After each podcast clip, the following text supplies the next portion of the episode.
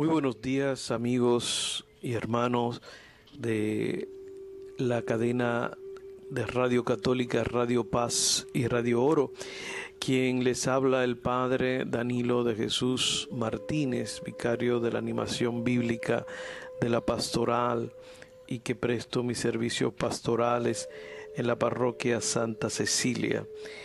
Eh, iniciamos el día de hoy este, una meditación es continua sobre los salmos. Por eso en estos días les sugiero que ustedes este, busquen su Biblia, busquen dónde anotar y vamos a ir este, conociendo la espiritualidad de los salmos. Pero antes vamos a invocar al Espíritu Santo para que nos ilumine, nos guíe y nos conceda el don de sabiduría para nosotros poder saborear este tiempito de oración y de meditación. Donde quiera que te encuentres, invoquemos al Espíritu Santo. En el nombre del Padre, del Hijo, del Espíritu Santo. Amén. Ven Espíritu Santo, llena los corazones de tus fieles y enciende en ellos el fuego de tu amor. Envía tu espíritu y renovarás la faz de la tierra. Oh Dios que ha adoctrinado los corazones de tus fieles con la luz del Espíritu Santo, haz que guiado por este mismo Espíritu, saboremos la dulzura del bien y gocemos de su divino consuelo. Pues como le decía, vamos a empezar una serie de meditación sobre los salmos y el orden que vamos a usar es el, son los salmos que propone la iglesia en la liturgia de cada día. La iglesia eh, nos ofrece el día de hoy el Salmo 31.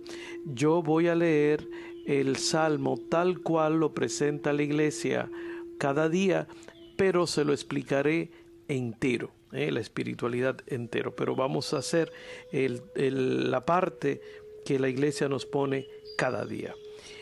Dice la antífona, el salmo responsorial, perdona Señor nuestros pecados. Dichoso aquel que ha sido absuelto de su culpa y su pecado. Dichoso aquel en el que Dios no encuentra ni delito ni engaño. Todos Perdona, Señor, nuestros pecados. Ante el Señor reconocí mi culpa, no oculté mi pecado. Te confesé, Señor, mi gran delito, y tú me has perdonado. Perdona, Señor, nuestros pecados. Por eso en el momento de la angustia, que todo fiel te invoque, y no lo alcanzarán las grandes aguas, aunque éstas se desborden. Perdona, Señor, nuestros pecados. Gloria al Padre, al Hijo y al Espíritu Santo, como era en el principio, ahora y siempre, por los siglos de los siglos. Amén. Mis queridos amigos, como les decía, estamos iniciando el día de hoy por Radio Paz y Radio Oro una meditación continua sobre los salmos que nos propone la Iglesia cada día. El día de hoy yo voy a hacerle primeramente una introducción general de lo que son los salmos y para qué son los salmos, porque quiero decirle que los salmos ha sido hasta el día de hoy eh, el, libro de oración del pueblo hebreo. Jesús oró con ellos, María oró con ellos, los apóstoles oraron con ellos y la iglesia, su liturgia de las horas, cómo la iglesia, el medio por lo cual la iglesia santifica el día y glorifica a Dios es a través de los salmos. Entonces, eh, mi objetivo con estas meditaciones es que usted pueda conocer la espiritualidad de los salmos y que se conviertan en un instrumento de oración para usted y que este sea el instrumento, los salmos sea su libro, su manual de oración cada día. Pasemos entonces a, explicar qué son los salmos. Pues bien, los salmos son el libro de oración por excelencia. El conjunto de los salmos deben entenderse sus 150 salmos como el manual de oración o el libro de oración del pueblo creyente, por lo cual debe ser apreciado como nuestro manual de oración, nuestro modo de dirigirnos a Dios, un medio para hablar con Dios y un manual de intercesión. Importante esto. Los salmos son un manual de intercesión. Mire, la oración de intercesión es una de las oraciones más importante y preponderante en la iglesia. Y es importante tener conciencia de esto, porque quizás usted eh, lee un salmo, medita un salmo, pero usted no se identifica con el salmista ni lo que dice el salmo, pero el salmo expresa los sentimientos de alguien. Y usted entonces asume la espiritualidad del Salmo para convertirlo en un espacio de intercesión por todo aquello que pueden estar viviendo la circunstancia de la espiritualidad del Salmo. En los Salmos podemos encontrar todas las emociones y sentimientos y situaciones que afectan al ser humano, espiritualmente, socialmente. Por eso vamos a encontrar en los salmos expresiones de alegría, emociones de sufrimiento, eh, deseo de Dios, los sentimientos de sentirse pecador y alejado de Dios, sentimiento de felicidad, sentido de abandono y de miedo, confianza en Dios, la, dolorosa experiencia de la soledad, de la enfermedad, de la experiencia de sentir próximo la muerte, el miedo a morir, calamidades sociales, miedo al fracaso, sentido de abandono, crisis en las diferentes esferas y etapas de la vida. Pero cuando usted lee los 150 salmos, se va a dar cuenta que en ellos va a encontrar dos características fundamentales. Primero, los, salmos siempre van a terminar con una invitación a la confianza en Dios y también a que nosotros tomemos conciencia del poder de Dios, de su misericordia, de su bondad, de que Dios no se aparta de su pueblo, de que los sufrimientos del ser humano no son diferentes a Dios, que los ojos de Dios están puestos sobre nosotros. Por ello, todos nos podemos reconocer o asumir los sentimientos de los salmos. Y es como le decía, quizás en un momento dado usted está orando un salmo, pero usted no se siente identificado porque no está viviendo la, espiritualidad del salmo, lo que el salmo está viviendo. Pero usted convierte ese salmo en una experiencia de intercesión. También todos, todas las áreas de la existencia humana cobran vida y se expresan en los salmos a través de las distintas formas literarias. Algunos salmos son himnos, son lamentaciones, son súplicas individuales o colectivas, son cantos de acción de gracia, salmos penitenciales, entre otros géneros. Es decir, que a través de los géneros literarios el salmista va expresando, va poniendo en palabra los sentimientos más hondos del ser humano. Por eso, eh, cuando usted estudia todos los salmos, los sentimientos más comunes que, se que vamos a encontrar eh, son la súplica y la alabanza a Dios. Súplica y alabanza a Dios. Dos géneros que van a estar presentes en todos los salmos. Pasemos ahora en cuanto a ver un poco sobre el autor del libro de los salmos. Pues bien, una antigua tradición judía se le atribuye a David como autor de la mayoría de los salmos. Esto se debe a que algunos pasajes bíblicos le atribuyen a David el talento y la gracia y el don de la música y de la poesía. Solamente le voy a dar dos textos bíblicos. Primero de Samuel 16, 16, 17, el versículo 23 y segunda de Samuel capítulo 23, versículo 1. Pero por la diferencia de estilo y referencia de distintos acontecimientos históricos, se queda claro que los salmos, la obra de los salmos, fueron el resultado de, de diferentes épocas y que no fue un solo autor que escribió los salmos. El libro de los Salmos, podríamos decir, es el libro de oración del pueblo hebreo y que se fue componiendo a lo largo de varios siglos como su experiencia de diálogo con Dios hasta llegar a la composición de los 150 salmos. Es decir, que eh, el libro de los salmos, todos los salmos no se le pueden adjudicar a David, sino que a lo largo del tiempo, eh, esa es la experiencia de oración del pueblo de Israel y fueron entonces plasmándose los 150 salmos. Pues bien, pues pasemos ahora a la meditación del Salmo 31 que nosotros proclamamos al inicio de, de la meditación. Por eso esta meditación yo la quiero llamar la experiencia de arrepentimiento y de sentirse perdonado por Dios. El Salmo 31 es la experiencia de alguien que ha experimentado el pecado, que le, se ha apartado de Dios, se ha reservado su pecado y vuelve a Dios arrepentido.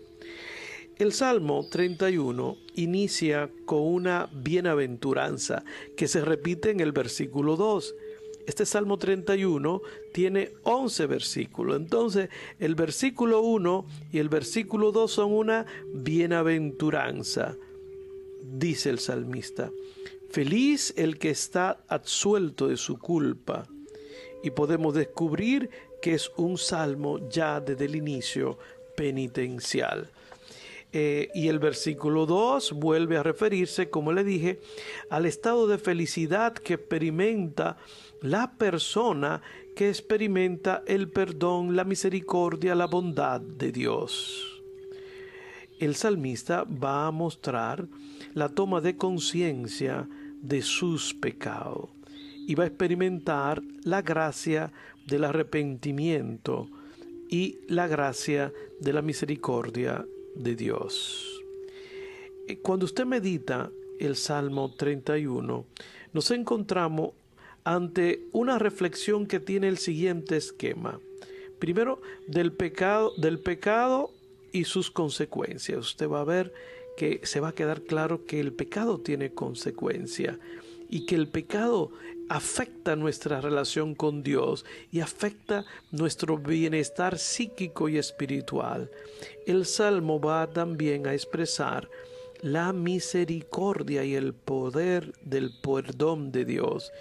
Y de algún modo se queda claro que el salmista se convierte eh, en testigo del perdón de Dios y también en un referente de lo que todos debemos hacer, que es volver a Dios de manera arrepentida.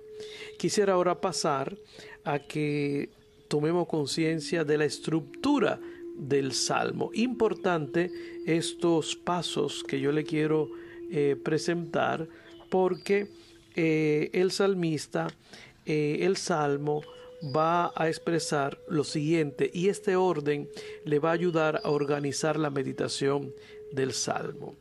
Primero, hay dos bienaventuranzas en el Salmo, el versículo 1 y el versículo 2.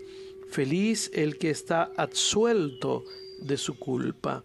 Después los versículos 3 y 5 es un testimonio personal después se presentan dos versículos que hablan de peligro, de oración y de salvación. Son los versículos 6 y 7.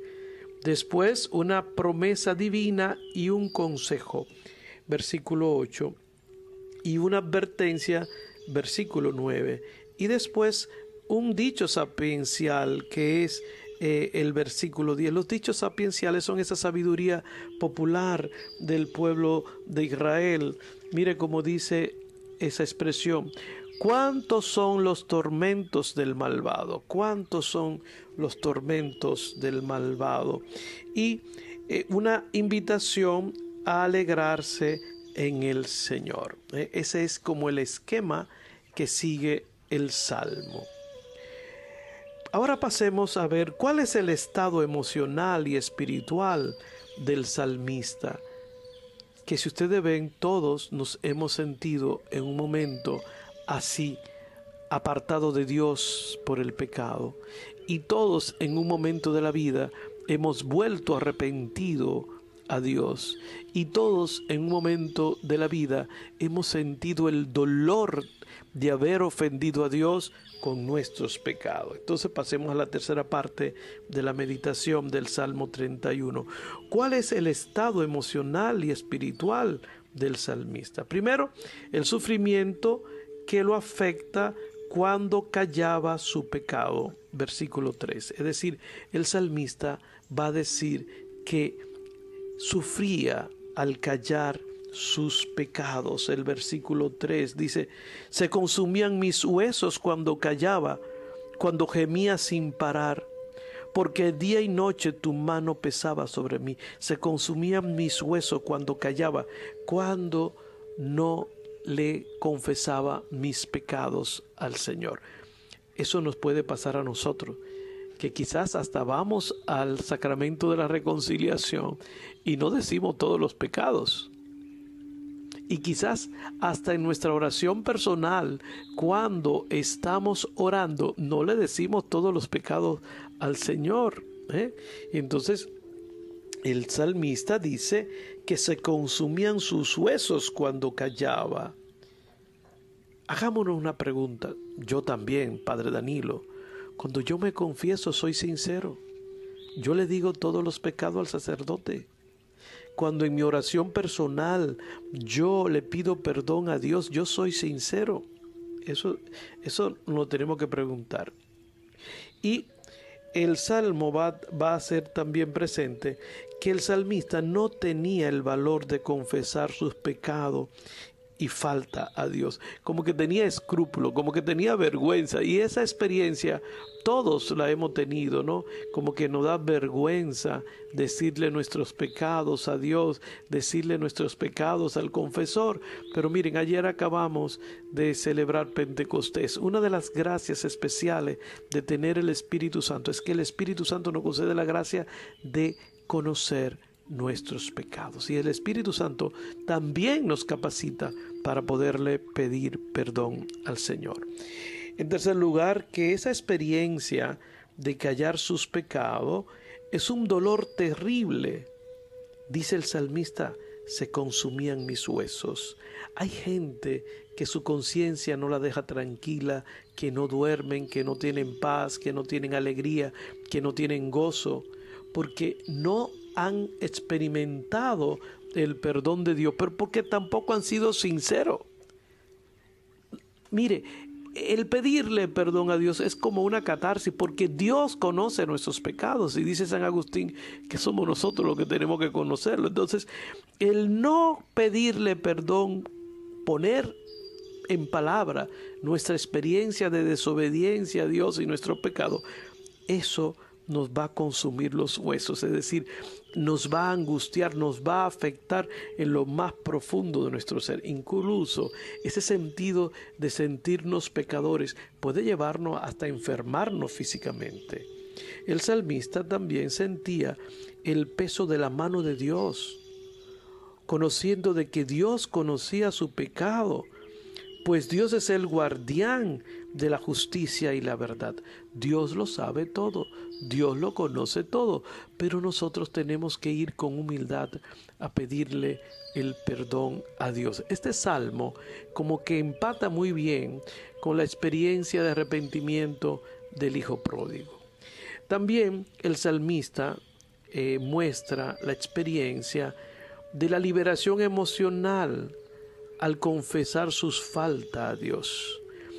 El salmista como que empieza a, a, sentir paz, a sentir el amor, la paciencia, la misericordia de Dios, porque él toma la resolución, dice, confesaré al Señor mis pecados, confesaré al Señor mis pecados.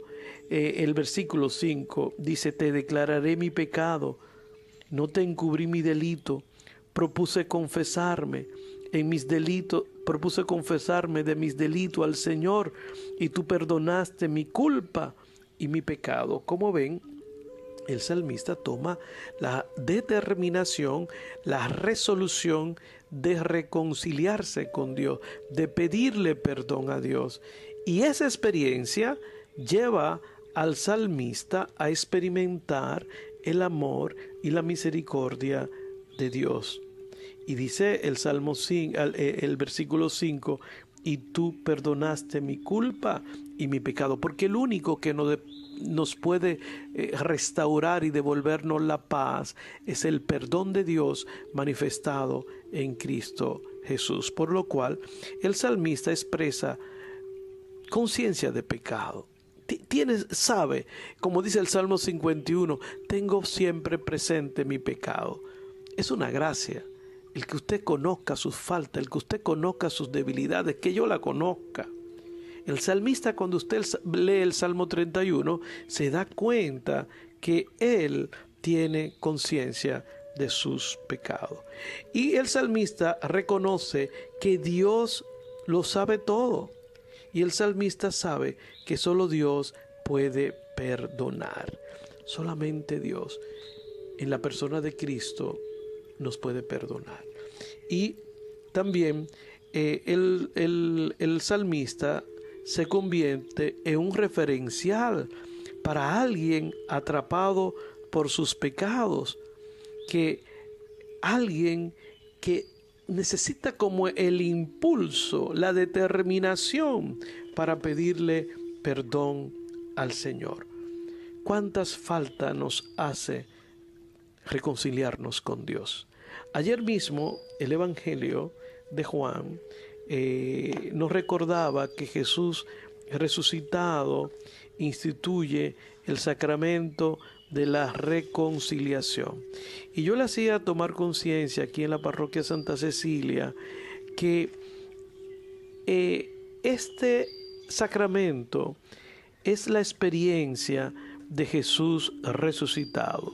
Mire lo que dice, lo, dice, dice el Evangelio de Juan en el capítulo 20, los versículos de, del 21 en adelante, ¿no? Dice, Jesús repitió, la paz esté con ustedes. Como el Padre me envió, así lo envío yo a ustedes. Al decirle esto, sopló sobre ellos y añadió, reciban el Espíritu Santo. A quienes les perdonen los pecados, le quedan perdonados. A quienes se los retengan, le quedan retenidos. Como ven, hay gente que, hasta católico, ¿dónde está el sacramento de la reconciliación en la Biblia? Ahí mismo, en el Evangelio de San Juan, capítulo 20, eh, versículo 23. A quienes le perdonen los pecados le quedan perdonados, a quienes se los retengan le quedan retenidos. Bueno, el Salmo 31 eh, es la experiencia de alguien que sabe y ha experimentado en carne propia el dolor de sus pecados. El Salmo 31 manifiesta la experiencia de alguien que ha sentido el perdón, la misericordia de Dios. El Salmo 31 es la expresión de alguien que ha experimentado, eh, eh, dice hasta los huesos, la angustia de callar sus pecados ante Dios. Mi queridos amigos, ¿qué lugar tiene el sacramento de la reconciliación en su vida? ¿Con qué frecuencia usted se confiesa? ¿Con qué frecuencia? ¿Somos honestos cuando vamos al sacramento de la reconciliación? ¿Usted le ha ocultado algún pecado a algún sacerdote? ¿Usted en su oración personal, usted también le oculta sus pecados a Dios? Oremos por ti, por mí, por tantas personas que que se, angustian, que están desesperadas, que están eh, frustradas, amargadas, sufriendo, desesperadas. Su conciencia no la deja tranquila porque no han sido sinceros ante Dios, no han confesado sus pecados ante Dios. Se están privando de la gracia, de la misericordia, de la bondad de Dios. Mi queridos amigos, todos los santos tomaban muy en serio el sacramento de la reconciliación. Me viene a, mí, a la mente y, a mí me ha hecho mucho bien. San Antonio María Claret se confesaba toda la semana toda la semana. Y usted va a buscar todos los santos. Usted podrá decir, es que ellos eran exagerados. No, no, no. Ellos tenían conciencia de dos cosas. Que el pecado, como decía San Antonio María Claret, afecta y ofende a mi buen Padre, a mi buen Dios. Y el pecado no destruye. Y el pecado nos separa de Dios. Y el pecado no nos deja tranquilo. Y el pecado nos inquieta, nos quita la paz, nos roba la alegría, el gozo del Espíritu. Mis queridos amigos, ojalá que usted hoy como el salmista tome conciencia de sus faltas y que usted tome la resolución, como dice el salmista en el versículo 5, te declararé mi pecado, no te encubrí mi delito, propuse confesarme de mis delitos al Señor. Donde quiera que te encuentre, cierre sus ojos. Si va en el carro, pidamos al Espíritu Santo la gracia de tomar conciencia de nuestros pecados. Confesemos nuestros pecados al Señor, pero con un arrepentimiento sincero, genuino, como, como saqueo, como Pedro. Pidámosles al Señor la gracia de tener, como dice el Salmo 51, tengo siempre presente mi pecado. Contra ti, contra ti solo pequé. Que usted y yo, donde quiera que estemos, invoquemos al Padre, al Hijo y al Espíritu. Y en el nombre de Jesús, ante el cual se dobla toda rodilla en el cielo y en la tierra, le pidamos perdón al Señor por nuestros pecados. Y no solo por nuestros pecados, sino por los pecados del mundo entero. Que Él derrame la gracia y la fuerza del Espíritu Santo para que todo ser humano, como en la espiritualidad del Salmo 31, tomemos la determinación, la resolución para volver a Dios y decirle, he pecado contra ti, te pido perdón por mis faltas, por mis omisiones. Y ustedes van a ver que cuando nosotros nos acerquemos a Dios con humildad, Dios nos va a perdonar y nuestra conciencia va a estar tranquila, nuestro corazón y nuestra mente se va a llenar de paz, de regocijo, de amor. Y nosotros también nos vamos a convertir en un referente de la misericordia y del poder de Dios. Que lo que Dios ha hecho, como dice el Papa, que nos ha misericordiado, nosotros también podemos ser misericordiosos con los demás. Quisiera cerrar con esas palabras del Santo Padre que dice que Dios no se cansa de perdonar. No tengas miedo de volver a Dios. Y como dice el profeta Isaías, aunque tus pecados sean rojos como escarlata, Dios por los méritos de la pasión de Jesucristo, lo volverá más blanco que la nieve. Quisiera terminar con esta exhortación.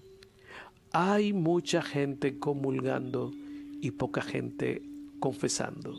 Ojalá quiera Dios que así como el salmista tomó conciencia de que había ofendido a Dios, no importa dónde usted se encuentre en este momento, pídale perdón a Dios por sus pecados, los pecados de los, sus seres queridos, los pecados de la iglesia y del mundo entero. terminemos diciéndole a la llena de gracia que interceda por nuestros pecados. Dios te salve María, llena eres de gracia, el Señor es contigo. Bendita tú eres entre todas las mujeres y bendito es el fruto de tu vientre Jesús. Santa María, Madre de Dios, ruega por nosotros los pecadores, ahora y en la hora de nuestra muerte. Amén. Bajo tu amparo nos acogemos, Santa Madre de Dios. No desdeche la súplica que te dirigimos en nuestras necesidades. Antes bien, líbranos siempre de todo peligro, oh Virgen gloriosa y bendita.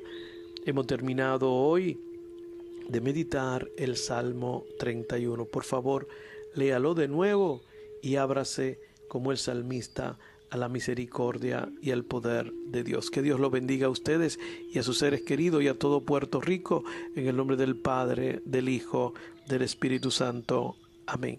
Hasta mañana si Dios permite.